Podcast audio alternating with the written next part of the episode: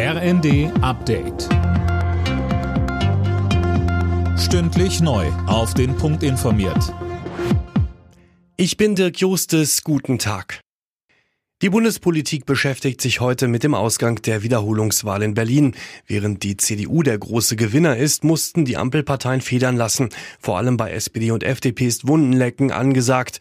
Der Leipziger Parteienforscher Hendrik Träger sagte uns dazu. Man muss erstmal als SPD in Berlin die Sondierungsgespräche, die Koalitionsgespräche führen und dann im Zweifelsfall sich überlegen, welche personellen Konsequenzen man daraus zieht. Also da muss sich was ändern, auch um den Berlinerinnen und Berlinern zu zeigen, ja, das Wahlergebnis ist verstanden worden.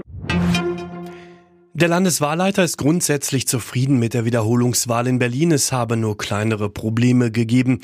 Allerdings behält er sich angesichts des knappen Abstands von rund 100 Stimmen zwischen SPD und Grünen vor, noch einmal neu auszuzählen.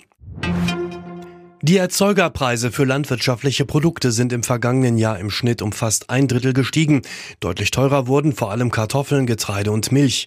Gleichzeitig klagen die Bauern über höhere Preise für Diesel, Futtermittel und Dünger. Bernhard Krüsken vom Bauernverband. Natürlich bleibt mehr übrig als in den vergangenen Jahren, aber man muss sehen, wir kommen aus einer Phase sehr niedriger und zum Teil ruinöser Erzeugerpreise. Das heißt, wir sind jetzt wieder auf einem Niveau angekommen, sozusagen in der wirtschaftlichen Normalität, da wo Landwirtschaft eigentlich sein muss, um arbeiten zu können. Die CDU-Spitzen beraten heute über ein Parteiausschlussverfahren gegen Ex-Verfassungsschutzpräsident Maaßen. Ihm wird parteischädigendes Verhalten vorgeworfen. Das weist Maaßen zurück. Er spricht von beleglosen Unterstellungen und schlägt stattdessen eine Verwarnung vor.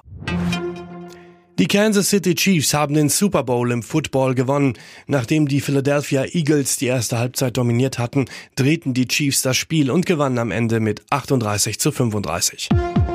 Alle Nachrichten auf rnd.de